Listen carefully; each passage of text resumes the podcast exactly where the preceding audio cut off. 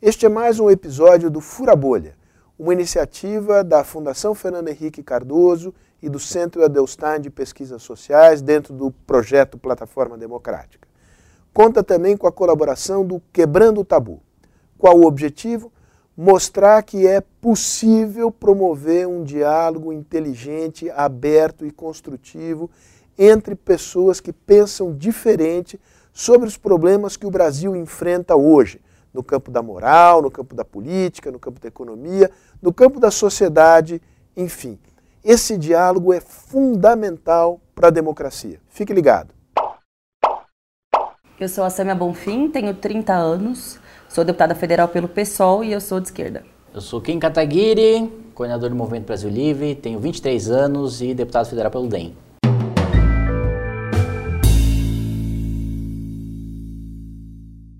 Joaquim Pô.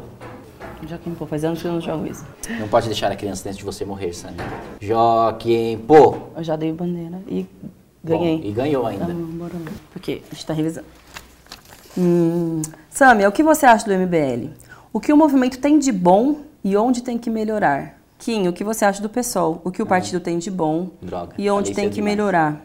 Eu acho. Ah, nos elogios. Dá, não dá pra fazer um elogio. Eu acho que vocês são. é, tem muitos excessos, mas são muito talentosos com o uso de redes sociais, internet, de maneira geral, com uma linguagem jovem, isso é inegável. E onde tem que melhorar é, em muitas coisas. Eu acho que tem que melhorar num amadurecimento, e aí com todo respeito, não quero parecer ofensiva, mas estamos com um nível de sinceridade que nos permite. Eu acho que tem que eh, ter um amadurecimento da postura política ainda, ainda que eu vejo que vocês se esforcem para isso, mas de ridicularizar menos o debate político. Eu mesma, o que tem de fake news, de autoria do MBL comigo, de, ah, de meme, de figura, de foto, é, e eu acho que isso que não que acumula para o debate político, não acumula para a defesa das ideias que você Não, tem para a economia, para a sociedade. eu sempre escuto isso, né? Ah, não, fake news, mas dá exemplo. Uma fake news, por exemplo, que Hum. eu acho que foi muito grave, depois eu chego em mim, mas que não diz respeito também, foi o que fizeram sobre a Marielle Franco. Assim que teve o assassinato da Marielle, teve uma desembargadora do Rio de Janeiro que disse que ela era associada ao crime organizado. O MBL foi um dos principais responsáveis por difundir essa fake news. Marielle nunca teve nenhum envolvimento com crime organizado. A Marielle foi executada, está cada vez mais claro os motivos pelos quais ela foi executada, que explica o caos da segurança pública do Rio de Janeiro e um dos grandes problemas no Brasil hoje. O MBL foi responsável por isso. Isso é muito grave, porque isso é um crime e isso fere a imagem e a honra de uma mulher que foi assassinada injustamente, covardemente, cruelmente, que hoje é um dos maiores símbolos de justiça social do mundo. E comigo, Só nesse ponto da Marielle, eu Tá bem. discordo completamente. Isso que a desembargadora falou é fato, é verdade. Ela falou. Ah. É verdade que a desembargadora falou. Quem pegou esse depoimento da desembargadora? Mônica Bergamo. Qual foi o único veículo que reproduziu o depoimento que a Mônica Bergamo pegou e citou a fonte? Foi o MBL. Só que como o MBL é grupo político, ele está muito mais suscetível ao ataque que todos os outros veículos de comunicação que repercutiram a mesma fala. então você nega que inclusive vocês repercutiram as fake news sobre a Marielle? não, não, nego, porque a, a desembargadora falou. Mas vocês já afirmaram colocou. isso em outro momento. gente- não. Você lembra que a gente debateu uma gente vez colocou. na Faculdade de São Francisco que eu falei a a mesma frase? Sabe o que, que você disse? e a gente colocou. Não me importa que você a repudie gente- essa nossa atitude, fazemos Não. mesmo. Tá na internet, é só dar um Google. Não, Sami, vamos lá. A desembargadora falou, e a gente colocou. Segundo falou a desembargadora, segundo falou Mônica Bergamo. Tanto é que a gente não foi condenado nem nada por isso, nem processado por isso, porque isso não é crime. Reproduzir a fala de uma pessoa. A pessoa que falou sim. É que aqui a gente vai ficar num disse me disse, mas como as coisas são registradas e o Google está aí para comprovar o que a gente diz, semana que vem eu te mostro tudo que vocês produziram e que todo mundo que está nos assistindo pode ver. Vocês foram parte disso, isso é muito repudiável, isso é criminoso. E Se eu, trazer, se eu te mostrar, você vai pedir E desculpas? até hoje nada. Peço. Então tá bom. Que que o MBL, ou o MBL afirmou de Tudo falso. bem, então. Não o MBL Aguardemos, é a gente retorna aqui. Boa. Agora, você. O que eu acho do PSOL? Eu acho que o PSOL é radical demais. é, em termos de postura política. Eu acho que é justamente pelo radicalismo do PSOL o PSOL nunca consegue construir maioria na Câmara nem no Senado. E, e eu Isso é acho, um que- elogio, acho que- dependendo do aspecto, é um elogio. Não, mas, não, desculpa, eu não, quero acho te seja interromper. elogio. Tem- Acho que é política é construção e você tem maioria, e ainda mais nesse momento que a gente está criticando a polarização, o fato de você não ter a moderação suficiente para construir maioria, na minha opinião, mostra um, um defeito grave, assim. E, aí- e aí eu acho que é o inverso do que você colocou no MBL. Eu acho que pelo menos O MBL, apesar de discordar de vários setores, consegue ter a maturidade política para articular com setores, inclusive de esquerda, para aprovar os seus projetos. Elogio, elogio é que o pessoal consegue engajar bastante quem é mais jovem, criar um sentimento de pertencimento, uma militância, um negócio aguerrido, assim, quase que uma pequena tropa, porque as pessoas Militante, né? cantam, militam e estão sempre lá. Isso é bom, pessoal. Aqui. Ah, Você acredita em signo, Sâmia? Qual que é o seu signo? eu não acredito em signos, mas eu sou leonina. Último dia de leão.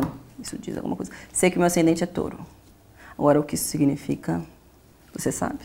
Eu sou de aquário e isso significa que a arma- minha armadura é a armadura do Camus. De aquário. Que é... Um cavaleiro do zodíaco. Nossa, também não entendo nada de Cavaleiro do Zodíaco. Então, não mudou. Tá, vamos revisar. Não, eu acabei de pegar, não é? eu você peguei pegou. signo. Vamos lá. Ah, mas É, isso aqui não era coisa, de, fácil. coisa de quem tem acidente de touro. A Sâmia vem do movimento estudantil e o Kim já defendeu muito Escola Sem Partido. O que eles acreditam que deve ser feito para melhorar a educação no país? Será que tem algo que eles concordam? Ah, eu acho que tem um- melhorar a educação Eu no acho país? que tem um que a gente consegue. Ah, não sei se a gente com certeza concorda. Tenta. Orçamento. Hum, Da diferença que se tem de investimento em ensino superior e de ensino básico. hum.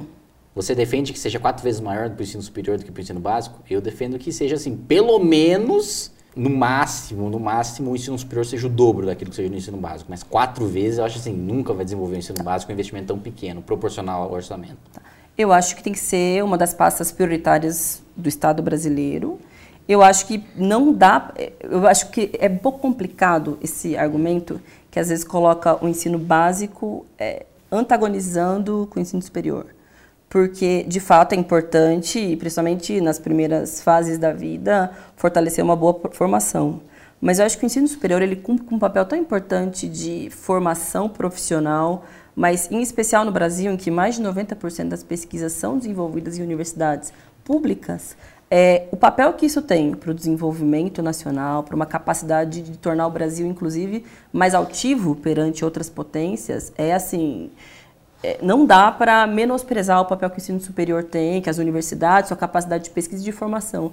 E eu acho que às vezes, não estou dizendo que é o seu caso, mas existe argumento que antagoniza né, a educação básica com o ensino superior, está a serviço, na verdade, de uma lógica de sucateamento do ensino superior, de tentar retroceder no avanço que a gente teve nos últimos anos, de democratização, popularização, teve a política de cotas, ou mesmo da entrada ainda vez maior, aí eu tenho certeza que você vai discordar, da iniciativa privada no ensino superior nas universidades públicas, como o projeto do Futurice, que o Ventralb e o governo Mas, apresentaram nos últimos dias. Você, você é economista, né?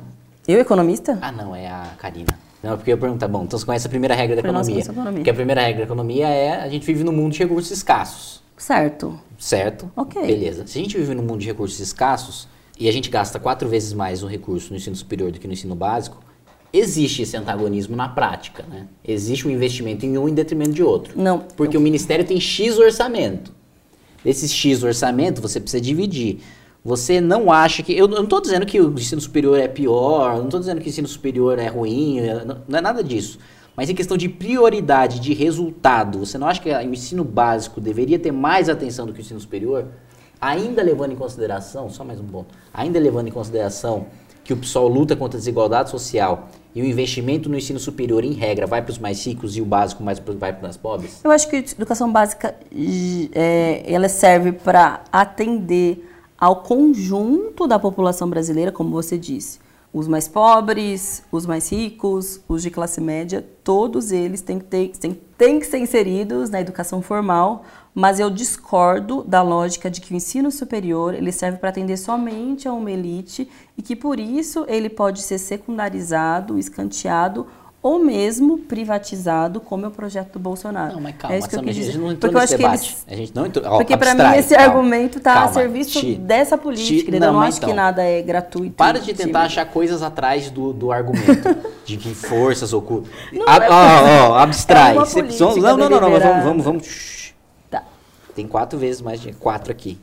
Tem um aqui. Então, o que, que você propõe? Como, como que deveria ser? Um para dois, dois para um, três para um? Pelo menos dois para um. Mas por que, que isso, em que aspecto seria melhor? Em que aspecto? Porque o retorno no ensino básico é muito maior do que o retorno no ensino superior. Porque é na primeira infância que a pessoa realmente forma. Mas aí isso significaria menos recursos para o ensino superior, menos pessoas estudando e menos produção científica e acadêmica. No ensino superior, sim. Mas significaria. em que aspecto isso é bom para o Brasil e para a população brasileira? Nisso nada, mas é muito melhor para os mais Então, pobres. É não- muito maior para os mais pobres porque eles estão sendo prejudicados Eu hoje pelo dinheiro que está não. sendo tirado deles e indo pro cara. Mas se retirar dinheiro do ensino superior, também serão os mais pobres que conseguiram entrar no superior que serão os mais prejudicados. Então, Mas o problema é que esse cara é mais pobre ainda. Não, mas a gente está discutindo a miséria, a pobreza, quem merece ser mais pobre. Estou discutindo inclusão, não retrocesso. Não, eu sei, mas eu preciso primeiro incluir o cara que não sabe ler.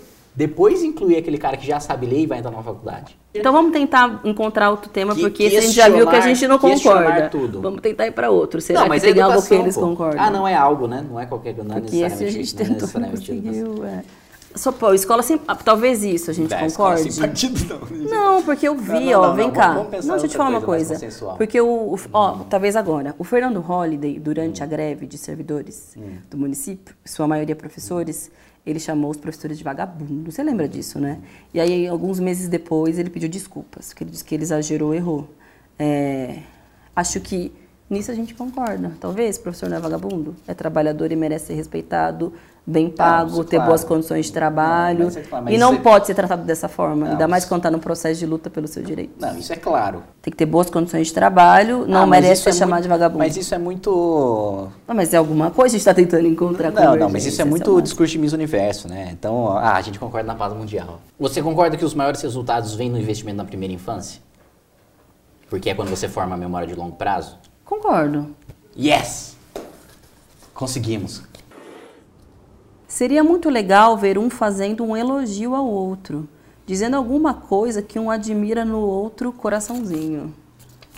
Oh! Deixa eu pensar. Pô, já elogiou Ah, o MBL, os caras querem que eu elogie o. Você é uma pessoa bem humorada.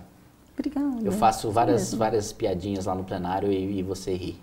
Eu- Você também é uma pessoa bem As humorada. pessoas que é dão um risada bom... das minhas piadas são pessoas que merecem o meu respeito. Tá certo. Você também é uma pessoa bem humorada. Porque eu não dou risada das minhas piadas, então assim, elas são muito Entendi. ruins. É que eu E sou você, bem né, humorada. Então, é, significa assim, que ela é tão bem humorada que mesmo eu não... Você também é uma pessoa bem humorada. Minhas piadas são tipo... Não, esquece. É, uma eu ia fazer uma piada que você não ia é, gostar. É, como posso dizer, extrovertida. Apesar de É.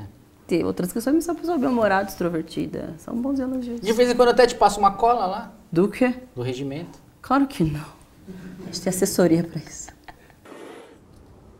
Eu queria saber de alguma coisa que vocês concordam. Alguma lei, algum projeto, enfim, ideias para o país. Alguma lei. Vamos começar pela Constituição, que é mais fácil. Princípio Não, lógico é eu, mais já- fácil eu tenho concordar. uma. Eu pensei, mas você pode falar depois da Constituição. Você fez o projeto de proibir a indicação. Ah, do nepotismo. É, exatamente, É concordo verdade. com essa lei. Com o projeto, concordo. O meu relatório do nepotismo que proíbe... Faz, aproveita pra fazer propaganda da sua O meu relatório do quebra-muita nepotismo que você encontra onde? No site da Câmara dos Deputados. Não, mas explica o contexto. Pode explicar, eu achei bom. É, mas que você falou fazer tem, propaganda tem, já... teria, e tem o voto do pessoal. É um projeto do deputado Roberto de Lucena que é, regulamenta o nepotismo a nível federal e indicação para cargos de chefia, assessoramento, direção de parentes de até o terceiro grau e que eu incluí chefes de missões diplomáticas e cargos políticos também como ministro. Foi um recado pro Bolsonaro, então tem o nosso apoio. Não, foi uma para daqui a 100, 200 anos, foi um recado tá pro Bolsonaro. bom. Miga, não fico passando recadinhos assim.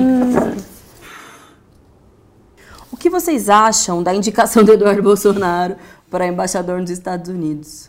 Eu acho absurdo, o cara não tem capacidade técnica, ele não tem nenhuma experiência enquanto representação de chefe de Estado, ele não tem nenhuma representação, aliás, como Estado de nenhuma maneira, ele sempre agiu como governo, e ele mesmo tem uma atitude de- enquanto governo a partir do momento que ele se posiciona nas eleições americanas, tá, eu vou ser o embaixador do Brasil nos Estados Unidos, e eu gosto do Trump, mas e aí, e se os democratas ganharem, vão fazer o quê? Então, tipo... E É. mais, ele é o filho do presidente, ainda que ele tivesse capacidade, ele não deveria ser porque ele é o filho do presidente. Eu concordo, olha lá, nós concordamos. E eu acho que também está a serviço de uma política que, como eu disse, se reproduz em outras medidas do Bolsonaro, de passar por cima da legislação e do, mínimo que se espera de uma postura de um chefe do executivo para poder postura, sim. satisfazer seus interesses pessoais. E eu acho que tem um perigo também de colocar o Bolsonaro, o Eduardo Bolsonaro, no caso, num, numa estatura de maior poder para ele ter mais força para articular com esses outros governos de mesmo tipo ou lideranças políticas de tipo semelhante que o Bolsonaro é, gosta. Sim, senhora. Qual é a maior divergência entre a Sam e o Kim? Qual é o assunto que os dois não concordam de jeito nenhum? Luta de classes. É, aí você pegou no ponto que a gente nunca vai concordar. Você acredita que a luta de classe é o motor da história? Com certeza. Não, eu não acredito nisso. Você acredita que a mais-valia existe? Com certeza. Eu não acredito nisso. É que não é uma questão de acreditar, é ciência. É, então pra você, né? Que eu, eu acho que isso aí é coisa do século passado. Isso é meio que, que foi refutado. mas tá bom. Porque esse- a, a ciência predominante hoje diz o contrário, né? Mas é, é verdade, sabe? ficou meio ruim isso aí. A gente É. discorda bastante disso. Eu queria ver um sugerindo uma série para o outro. Puta, eu não sou muito de série. Pô, eu te sugiro uma série Trotsky. Tá bem, eu te sugiro Ah. uma, chama Bandidos na TV. Você já assistiu Trotsky? Não assisti. Você é, É trotskista e você não assistiu Trotsky? Não, porque eu ouvi dizer que ridiculariza um pouco, não tá bem. absurdo. Mas eu te indico Bandidos na TV, você vai gostar com certeza. Mostra Bandidos um, na TV. É, a história de... Tem no Netflix isso aí? Tem um programa é, desses do tipo policial que aparece em Manaus, é de Manaus, que envolvem políticos, inclusive, é uma história real. E eles é, se descobriu que na verdade esses casos muito brutais que apareciam de assassinato, essas coisas mais sanguinárias eram implantadas pelos próprios produtores do programa. Eles bizarro. ganhavam dinheiro e audiência fazendo, cometendo crimes, na verdade. tem- Eu acho legal porque isso revela muito do que tem nos bastidores e uma podridão da política brasileira, em especial no Brasil profundo, que às vezes a gente debate pouco e complexifica. Acho que você vai gostar, de verdade. É, mas é- isso aí é muito sério. Não tem uma coisa assim com dragão, É que, puta, eu não sou muito. mágica, De, assim. eu não sou uma pessoa muito de séries, assim. Explosões. Eu deveria ser, né? Dizem que faz bem. Negócio de James Cameron, assim, tipo, o cara sai andando, buf, uma explosão mais atrás. séria, não, Ou Tarantino, brincando. assim, os caras. Eu gosto de Tarantino, eu gosto de Tarantino. Chega no final, todo mundo se mata. Adoro Tarantino. Bastardos Inglórios, eu adoro esse filme. Você gosta? Eu gosto, eu gosto. Não assisti o novo ainda, aliás. Os fascistas queimam, é mó legal. Os fascistas queimam. O Brasil já passou perto de ser um país socialista ou comunista? Depende, politicamente economicamente. Acho que economicamente a gente. É porque também tem várias definições, né? Mas o Brasil não chegou perto de ser um país socialista Não, mas acho que ou economicamente comunista. foi socialista. Em que momento? Eu acho que até hoje ainda é socialista em termos de controle do Estado, em termos de direcionamento de crédito. 45% do crédito brasileiro é dirigido, ah, as agências de regulamentação foram sequestradas completamente pelos setores empresariais que mantêm seus oligopólios, o setor de bancos é extremamente regulamentado pelo Banco Central. Eu acho que nesse sentido a gente ainda é bem mais planejamento central e menos livre mercado. Eu acho que o mercado financeiro determina a economia e também a política no país, no nosso país. E eu não acho que passe perto de um Estado que tenha uma economia planificada e um modelo de organização social de empoderamento popular, de fato. Por isso, eu não acho que tenha passado perto de ser um país socialista, ainda que eu possa concordar que existam organizações que em determinados momentos da história socialistas, né, que reivindicam o socialismo, tenham se fortalecido um pouco mais, lideranças, etc. Mas o Brasil nunca entrou nessa possibilidade pré-revolucionária, ou enfim, não.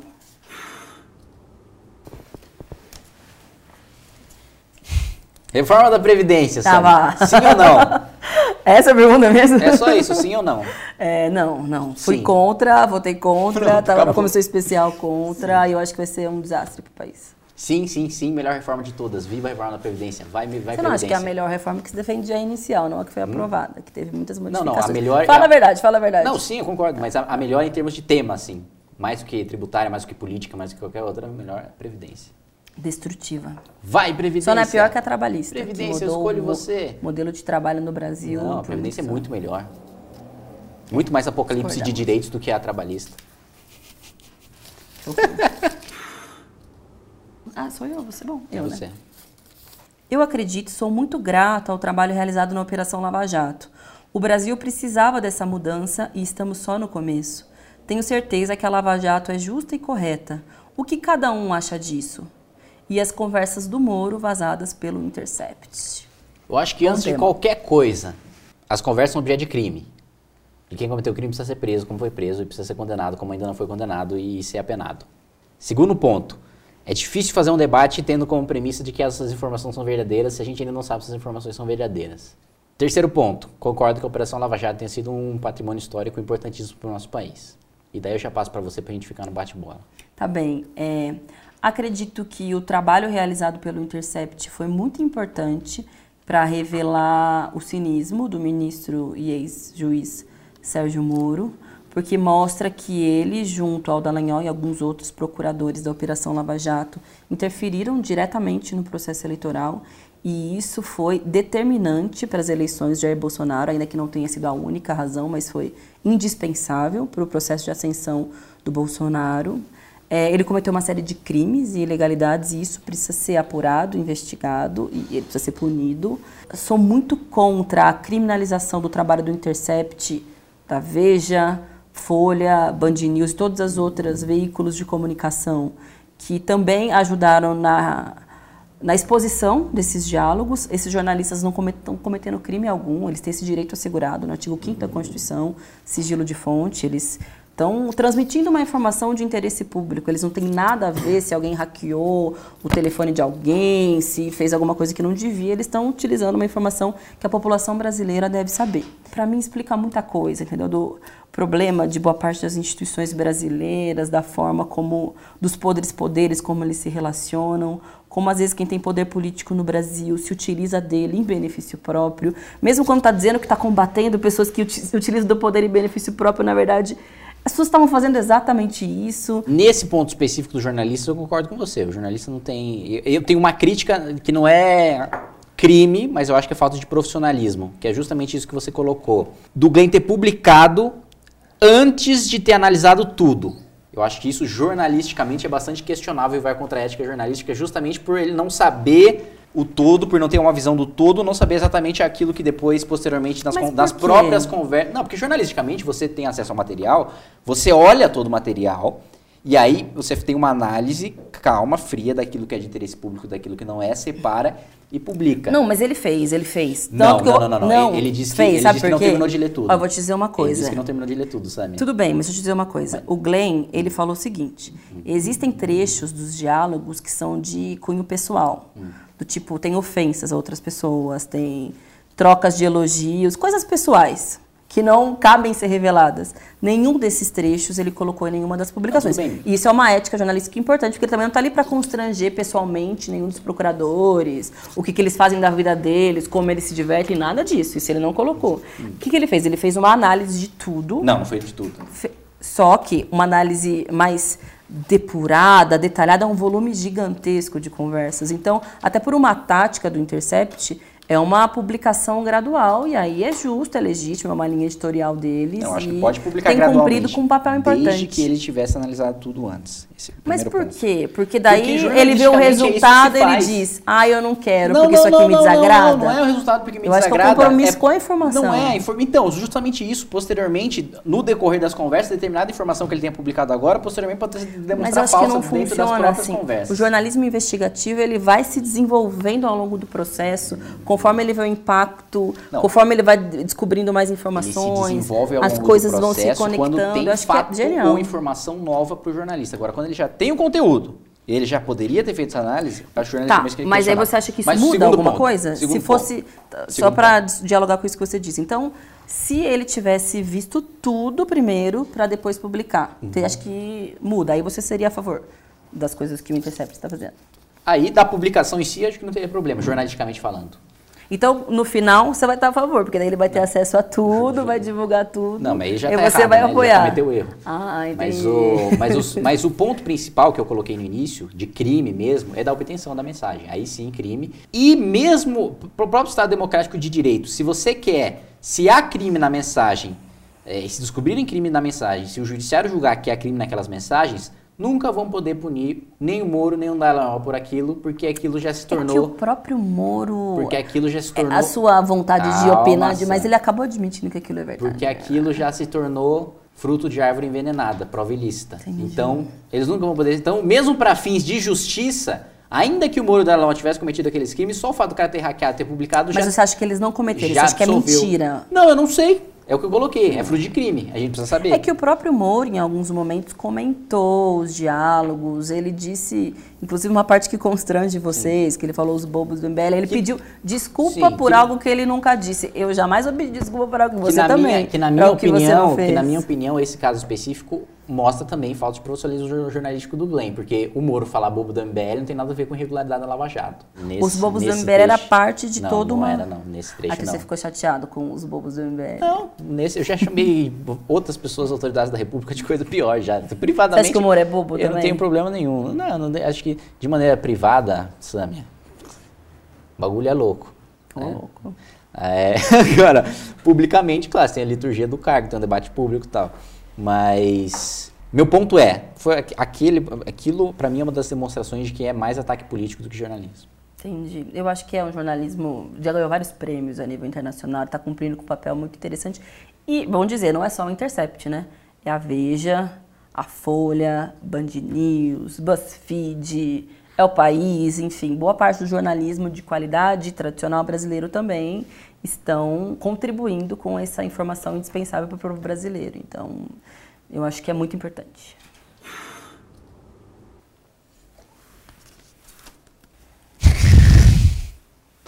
São foda, hein?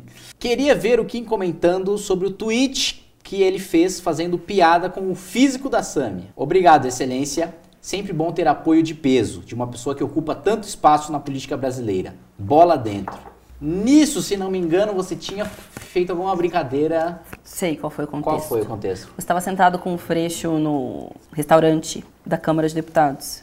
Lembra disso? Lembro, na- no E aí café. parte da base de vocês se incomodou porque você estava sentado na mesa de um deputado do Isso. PSOL e foi assim, guerra contra o Kim, porque o Kim estava sentado Sim. na mesa com o Marcelo Freixo. E aí, não foi isso? Foi. Não aí sei. eu acho que falei, acho que eu fiz algo tá do tipo força guerreiro, que você estava reclamando, que você, você reclamou, tipo, ai, essas pessoas que ficam falando, eu falei força guerreiro, tipo, ai, Isso. sabe por que eu falei isso, né? Porque, tipo, na minha opinião, vocês alimentaram essa base, esse sentimento, essa isso forma de se comportar na internet, eu fui Isso. irônica, e você Ela foi irônica aí, ah, foi um cara que fez a pergunta, né? Foi a Sami. Aí eu respondi com uma piada e não me arrependo, não. Eu falei de novo, eu não tenho nenhum problema em fazer piadas é, de, vários, de vários cunhos, com, várias etnias e com várias formas físicas, e eu acho isso completamente normal. É isso que eu quero dizer quando eu acho que o manifesto de vocês que diz que vocês estão se reposicionando, que vocês estão mudando, na verdade, para na segunda linha. Porque quando você segue defendendo esse tipo de postura, mostra que não se diferencia muito desses fanáticos bolsonaristas de uma política bélica e que acha que o diálogo, como você colocou, é importante, o respeito entre as partes, É porque isso proposta, né? segue alimentando esse comportamento de redes, o ódio e a desqualificação das pessoas por outros elementos que não o debate político. Em momento nenhum eu falei da sua forma física, eu não acho que isso deve entrar no debate político, em nenhum aspecto, porque pouco me importa se você é japonês, branco, bonito, feio, gordo ou magro, para as posições que você defende. Não, ou mesmo num um diálogo mais irônico, que você entendeu claramente o que foi o meu tweet. Eu não fiz ofensa nenhuma, eu só, é, com duas palavras, di- disse o quê? Tá vendo o que, que vocês criam na internet? Agora vocês estão sendo vítimas do próprio veneno que vocês implantaram. Então eu acho que quando você faz isso, você vai seguir sendo vítima do próprio veneno que você implementou. Porque essas pessoas elas vão se sentir encorajadas a executar exatamente esse mesmo método e vão se sentir representados por você que diz que não quer fazer é que eu não faço esse método com discussão de proposta. Efetivamente, lá a gente não estava discutindo uma proposta. Você estava minorizando Claro e estava não era uma proposta, mas você é um sujeito político, você é um deputado federal, votado, muito bem votado pelo Estado de São Paulo, você é um parlamentar, eu também, e eu não acho que seja razoável se referir a um outro parlamentar dessa forma, independente se é do pessoal, do PT, da coisa que for. Isso não é postura de parlamentar. E aí, nisso, se assemelha muito ao Bolsonaro. Não é postura do Bolsonaro dizer as besteiras que ele diz, não é Liturgia postura de um cargo, né? deputado dizer isso. É, eu não é acho que eu acho que liturgia o, do cargo. eu acho que o ambiente Não se trata de eu acho que essa- o, eu acho que o é, ambiente diferencia, por exemplo, postura, no plenário eu não postura falaria política. isso, mas não É uma pena. Eu não acho que política se faz assim, nem crítica a ninguém, nem piada. Isso não é piada. Isso não, é piada. Não, não é piada. E também não é algo que, tipo, nossa, vou chorar à noite no travesseiro porque o Kim não me acha fisicamente agradável. Eu não tô aqui para isso. Pouco me importa. No limite é recíproco, então não tem problema. Não, mas tudo bem, mas eu não perguntei isso. Tudo bem. Mas eu tô dando a minha opinião. Você. Além de sua nefasta participação na política institucional, o MBL, seja apoiando quadros da direita no executivo, seja com representação pura, como a do vereador Fernando Holliday, jovem, gay, negro, contra cotas, contra a militância LGBT, contra o passe livre para estudantes de cursinho e a favor do encarceramento de jovens de periferia com a redução da maioridade penal. O MBL tem também um histórico preocupante e violento de sabotagem e violência nos movimentos sociais. Sabe quem disse isso? Site de Samia Bonfim. Muito bom. Eu acho que isso aí entra naquilo que eu falei da esquerda radical, chapéu de alumínio, né? que é tipo... Eu não entendi essa É, gíria, tipo, que- é, que- chapéu que- de alumínio. que- chapéu de alumínio é teoria conspiratória. Ah, tá. Você precisa estar mais inteirado nos memes, Sammy. Pode ser. E nas propostas também. Pode ser. É, Nos memes, pode ser. de- dessa parte aqui de sabotagem e violência nos movimentos sociais, tipo, eu acho que é o mesmo radicalismo quando você fala direita genocida, assim. Nem o Bolsonaro prega o fim de nenhuma etnia, assim. Então, Aí ele prega. ah, pelo amor de Deus. Gente, ele já disse isso tantas vezes. Ah. Ele prega, inclusive, que, como que é, a esquerdalha tem que ser. Como que ele disse? Que a esquerdalha tem que ser mandada para fora do país, ou tem que ser presa, ou é na bala que se resolve. Quando ele menosprezou a morte de uma liderança indígena no Amapá, ele é a favor do genocídio. Aliás, a política que ele está fazendo é uma política genocida, enfim. Mas ele não é o único Não, mas se e quem ele- apoia é Não, mas se ele- conivente. Mas se ele quisesse fazer uma Mas política genocida, ele ia eu lá e não matava. acho que seja radical, eu acho que é uma caracterização, uma leitura sobre a postura do MBL. Eu acho que teve algumas coisas que você disse hoje que é, corroboram o que eu disse. Enfim, não acho que não mudou não, apesar de vocês quererem sustentar isso, seguem com essa postura violenta de sabotagem e anti-jovens gays negros, anticotas, contra a militância LGBT.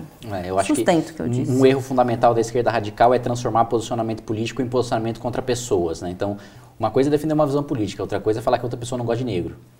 Não, mas eu não disse que vocês não gostam de negros. eu Ah, vou ler Em novamente. última análise, disse Não, sim, eu vou ler de novo. Ó. Além de sua nefasta participação na política institucional, seja apoiando quadros da direita, seja com representação pura, como a do Fernando Holliday, jovem, gay e negro, contra cotas, contra a militância LGBT. Estou dizendo que ele é um jovem, gay e negro, que é contra cotas e contra a militância LGBT. Estou errada? Não, aqui antes.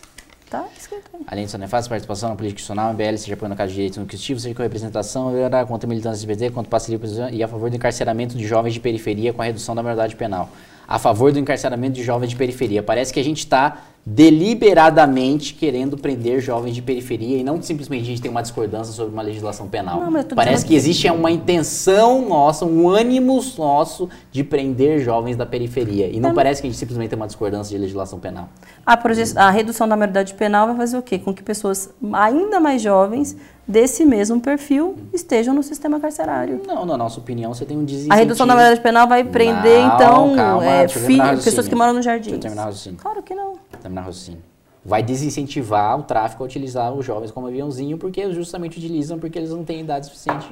Você acha, punido. então, que o tráfico utiliza jovens como aviãozinho porque esses jovens não podem ser presos? Então, os Ah, traficantes em- vão falar, em grande medida, nossa, sim. coitado desse jovem, ele vai poder ser preso, eu não vou Em mais usar ele ponto. como aviãozinho E- que... e- e Poliana, e- né? não, não é- Em última instância, é um problema da lei de drogas no Brasil. Aí você vai concordar comigo.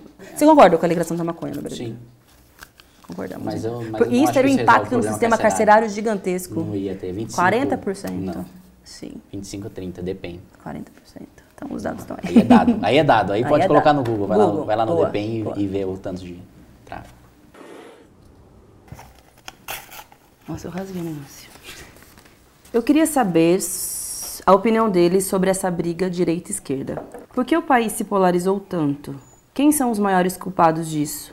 Quem se aproveitou melhor da polarização e quem mais perdeu? acho que de certa maneira teve um efeito de mola, principalmente para a direita que ficou reprimida durante o governo Collor, o governo Fernando Henrique, o governo Dilma, o governo Lula, em que não se podia se falar de direita. Eu lembro que teve uma pesquisa em 2013, acho, em que perguntaram qual era o espectro político dos partidos, né? Aí todos eram do centro, centro-esquerda, esquerda, extrema-esquerda. Nenhum deles se, se denominava nem centro-direita, nem direita, nem extrema-direita. Mas evidentemente não era todo mundo do centro para esquerda. Então tinha esse receio, assim, das pessoas, puta, não posso falar que sou de direita porque é feio, né? É mal ser de direita, vou ser reprimido. Aí espremeu essa mola.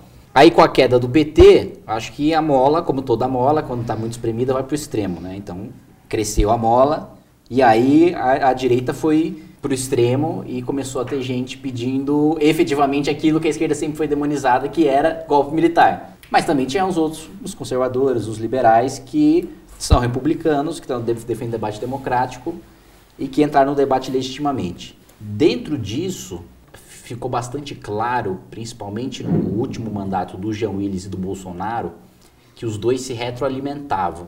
Acho que até eleitoralmente falando. Isso era uma coisa que a, parlamentares à esquerda e à direita falavam muito na Câmara, né? Um levantava polêmica, e o outro rebatia, e você sabe, quando cita nominalmente tem direito de resposta, e outros dão direito de resposta. Ganharam com isso. Os dois capitalizaram politicamente e os dois explodiram em votação depois que começaram a ser inimigos um do outro. O Bolsonaro sempre tinha sido um cara corporativista, de pouca visibilidade, sempre jogava para a corporação militar, mais estatizante, não necessariamente vinculado à direita, mas à corporação militar e aí ele passou a entrar no debate público como uma figura visível de direita a partir do momento que ele começou a antagonizar com o João Willis, que assumidamente era um cara de esquerda e que também não tinha toda essa visibilidade, né? Tinha entrado com uma votação pequena na primeira eleição e depois de puxado ele passou para puxador né? na, na, na, segunda eleição dele, que é justamente depois que ele começou a antagonizar. Aí no, no macro o PT jogou bastante também, com a, depois a história de nós contra eles, de ricos contra brancos, né? Da crise de 2008 é o problema do banqueiro branco de olho azul e demonizando as elites, né? Sabe-se lá o que era elite, porque o PT também teve, teve apoio durante todo esse tempo, que se, se manteve no poder. Fez uma aliança com a elite, né? Tanto que o ministro da Fazenda era o Palocci, que não é socialista, não é um cara de esquerda presidente do Banco Central do Lula foi o Meirelles, que não é o cara de esquerda, que não é o cara socialista, que não é o cara trabalhista, não é o cara sindicalista. E aí, com a derrocada do Lula, evidentemente quem mais surfou na, na polarização foi o Bolsonaro, né? Foi a se colocando como o principal antagonista daquilo que tinha se tornado o pior da história do país. Então, logo se eu sou o principal inimigo do Lula e o Lula é o principal culpado pelos problemas do país, eu sou a principal solução para os problemas do país e ele se colocou como essa figura. Ele se elegeu como essa figura e até hoje, enquanto presidente da República, mantém o discurso de palanque de muito mais ataque do que proposição de política pública, o que é ruim para o país. Aí entra um no quem perde, né? Porque nessa disputa de poder em que o PT só fala do Lula e o PSL só fala do Bolsonaro, é, a política pública se perde e quem defende política pública não tem espaço, não tem visibilidade. E não ter visibilidade significa não ter voto. E não ter voto significa não ter relevância no debate público. E aí acho que todos perdemos, dona Sâmia. Muito bem.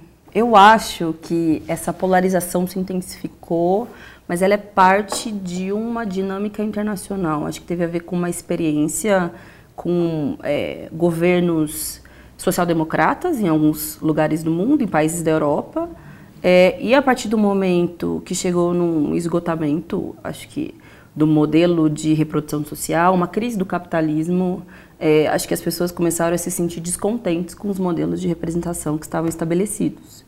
E a partir daí começaram a surgir fenômenos de massa, muitas vezes, é, de contestação do modelo que estava estabelecido. Eu me lembro de ter acompanhado de longe, lendo algumas manifestações na Europa, nos Estados Unidos, o fenômeno que se chama de Primavera Árabe, ou mesmo aqui no Brasil, porque junho de 2013 teve um pouco desse elemento, né? Começou com a luta contra o aumento da tarifa, mas depois virou um desaguador de uma indignação generalizada com serviços públicos, com o modelo do sistema político no Brasil, aumento da representatividade, temas do tipo. Depois de junho de 2013 foi rediscutido e ressignificado, mas a princípio foi essa fórmula, né?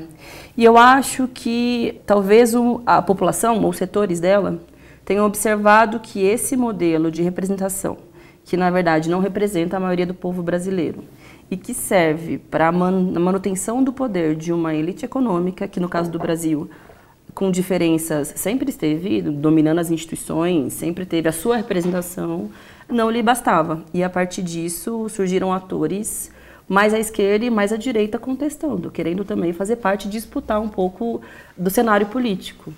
É, acredito que nesse processo o Bolsonaro e a extrema-direita tenha tido mais força. Primeiro que o Bolsonaro no período eleitoral, nisso você falou, acho que, acho que você falou algo do tipo, e acho que eu concordo, que ele soube, soube sintetizar melhor o aspecto antipetista, antilulista, porque o tema que indignou boa parte da população, o descontentamento com relação ao Lula ao PT, teve muito a ver com a temática da corrupção. E a verdade é que boa parte dos partidos políticos, para não dizer todos, da, é, da nova república ou da política institucional brasileira tiveram seu envolvimento de algum modo, porque suas campanhas eram financiadas por agentes econômicos, chegavam nos espaços de poder e governavam ou utilizavam seus mandatos para fortalecer esses setores. O próprio PT entrou nessa dinâmica, ainda que não tenha inaugurado, não acho que é uma exclusividade do Partido dos Trabalhadores ou da esquerda, como boa parte da extrema direita diz. O próprio MBL já disse algumas vezes.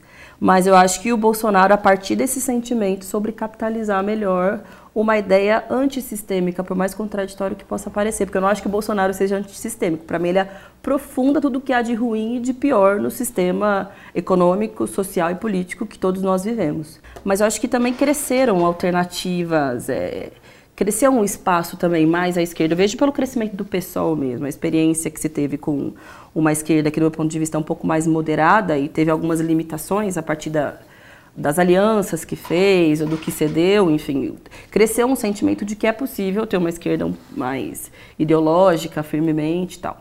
Ainda que, claro, o pessoal ainda precisa crescer muito para se tornar um partido de maior estatura. Eu acho que agora em 2020 esse cenário vai se consolidar. Minha vez, né? Tem alguma coisa que vocês já defenderam politicamente e hoje se arrependem? O quê? E faltou um acento circunflexo nesse quê. Hum. hum, eu acho que ainda não. Não deu tempo de eu me arrepender de defender nenhuma Não, posição. acho que a partir do momento que coloca vocês, eu entendo, né, que a pergunta coloca como grupo político, assim, o grupo político do qual você faz parte. Não que você fundou, assim, mas que você aderiu, né? Ainda não. O MBL, pelo é, e eu falando enquanto MBL, acho que a gente errou na forma, acho que a gente exagerou na forma, acho que a gente exagerou na espetacularização da política. Acho que de certa maneira isso contribuiu. Contribuiu. Para a polarização superficial, eu não acho que a polarização em si seja, negativa. Eu acho que mais negativo é você ter um polo só e você ter um discurso hegemônico. Mas contribuiu para a polarização superficial, né, uma polarização sem debate profundo, uma polarização em que um lado não se aprofunda com o outro, um debate política pública com o outro e, ao mesmo tempo, acabou misturando quem comete crime de quem discorda da gente. Então, uma coisa é o cara de esquerda que foi lá, roubou, meteu a mão em dinheiro público. Outra coisa é o cara de esquerda, que está lá bem intencionado, né? que simplesmente tem uma visão de mundo diferente da gente. Você não acha que, de certa maneira, você não acha que o pessoal radicaliza o discurso em detrimento de uma esquerda mais moderada, como, por exemplo, a Tabata? Entendi. Que parece estar tá ganhando mais espaço justamente em razão disso, de não não ser em cima do muro, né, mas transitar bem em ambos os lados. Entendi. Você não, acha que hoje existe mais espaço para essa esquerda do que uma esquerda que puxa mais? Hum, não sei, eu acho que não. Assim, o PSOL, ele de fato, pelo menos daqueles que têm é, cargos eletivos, é o partido que está mais à esquerda, à esquerda radical. E tem um espaço na sociedade, pensando do ponto de vista eleitoral ou do desenvolvimento de ideias, para ideias que são mais radicais. Isso não é um fenômeno só do Brasil. Em outros países do mundo existem partidos semelhantes que estão se consolidando. Acho que tem um espaço grande também na sociedade brasileira para figuras como a Tabata ou com uma, um aspecto mais moderado, que em, talvez seja progressista nos costumes e mais liberal na economia. Mas é diferente do programa e da ideologia que a gente defende para o país, de, enfim, de ser mais firme, nesse sentido mais radical, num modelo de sociedade é, que não se assemelha com o modelo que a Tabata defende ou que a direita. É evidente que vai ter mais espaço para ideias mais moderadas do que para ideias mais radicais à esquerda, porque é, o poder econômico não vai querer que a gente cresça, é, o mercado financeiro, a grande mídia, existem boicotes também a Acho posições. Que a tem mais abertura com a grande mídia e com o mercado ah, financeiro por eu acho que ter sim, ideias mais para o mercado. Porque ela tem ideias mais para o mercado. Por exemplo, agora durante a reforma da Previdência, ela tanto sim, foi favorável à reforma da Previdência e boa parte da mídia brasileira, do empresariado, também apoiavam, por isso ela tinha mais possibilidade de crescer e se desenvolver do que o pessoal que desde o início estava contra a reforma da Previdência, enfim, tinha posições mais firmes com relação a isso. Mas eu acho que independentemente do apoio financeiro, midiático, o pessoal consegue ter o seu espaço, está crescendo e, enfim. Mas pensando assim. Você me vê como um agente de extrema direita? De extrema direita, mas eu te vejo como um, um, parte desse processo que fortaleceu essa polarização política e que também foi responsável pela vitória do Jair Bolsonaro. Acho que vocês mesmos tá, fizeram ah, não, isso eu concordo. um Agora, texto, vocês, de maneira geral, isso. são. Não, a gente é parte do, parte do processo do, de polarização que ajudou a eleger o Bolsonaro. Concordamos. Sim. Agora, você me vê como um agente de extrema-direita? Você vê minhas ideias, o meu discurso, a maneira como eu ajo no parlamento como uma maneira de extrema-direita? Eu vejo, eu acho que você se diferencia de, dos parlamentares. Eu sou uma extrema-direita diferente do Bolsonaro, mas eu sou extrema-direita. Exato, porque você não tem a mesma postura que a parte mais fanática do PSL de não saber se comportar no plenário, de ser estúpido o tempo inteiro.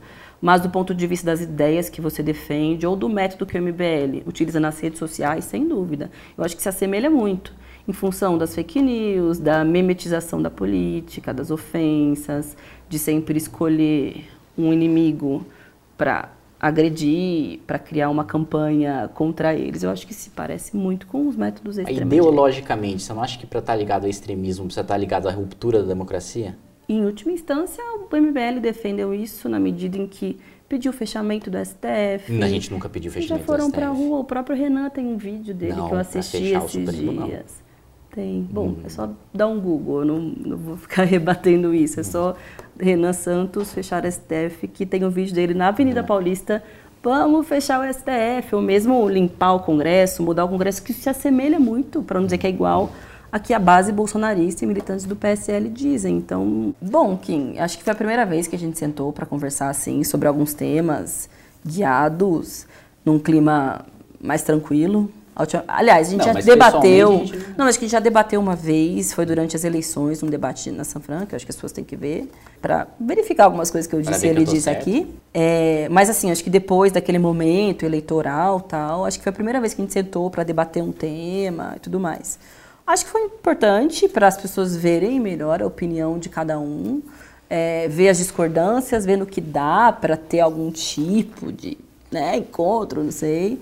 Mas acho que serviu, assim, é, para ver, tá, talvez você concorde, hum. é, o quanto o Bolsonaro está é, passando dos limites. Isolá-lo politicamente, eu acho que é um, é um favor que todos nós temos para a sociedade brasileira. Mas, assim, acho que foi legal o nosso papo. Eu acho que pode ter um setor do público que me acompanha que, quando me vê sentado aqui, vai ficar lá: o que, que essa menina está fazendo conversando com esse menino? E vão xingar, xingar você, talvez me xingar. Mas é, não me arrependo, acho que foi bom a conversa. Não, é, é tranquilo as pessoas sentarem, debaterem, discordarem. É isso aí, tá é. certo, tem que ser muito bom e. Uma coisa é você ter uma posição política, uma coisa é você ser um babaca que não fala com quem discorda de você. Não seja um babaca que não fala com quem discorda de você, porque você isso não é nem ser de esquerda nem de direita, isso é só ser babaca, só mesmo, só ser de boa. O que teve de cara já? Não, pô, assistia seus vídeos e tal, perdi minha namorada. Falei, porra, cara. Mas o que, que tem a... Ah, Aí, porque a namorada ou, não gostava das coisas que você é falava. babaca ou sou namorada de babaca, não valeu a pena. Acho e outra que é coisa. Oh, relato. É só minha opinião. Que preconceito, tá vendo? pessoal preconceituoso, mas mesmo com o pessoal preconceituoso, é importante a gente trocar preconceitos, trocar conceitos, trocar pós-conceitos e conversar para que. Porque é isso, cara. Mas foi muito legal. Muito obrigado, Sâmia. Como eu disse, você é uma pessoa bem-humorada, então lá no plenário ela ri das minhas piadas. Se a Samia ri das minhas piadas no plenário, não tem porque você bater no seu amiguinho, porque o seu amiguinho é pessoalista. É isso. Sim.